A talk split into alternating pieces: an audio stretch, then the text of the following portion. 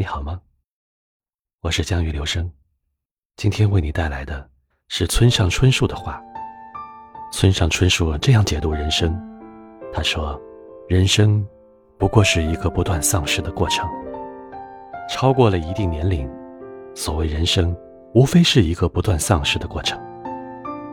对您的人生很宝贵的东西，会一个接一个，像梳子或了尺一样，从您的手中滑落下去。”取而代之，落入您手中的，全是一些不值一提的伪劣品。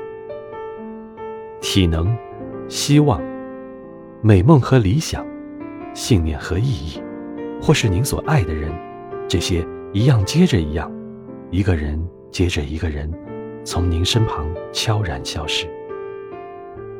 而且一旦消逝，您就再也别想重新找回，连找个代替的东西都不容易。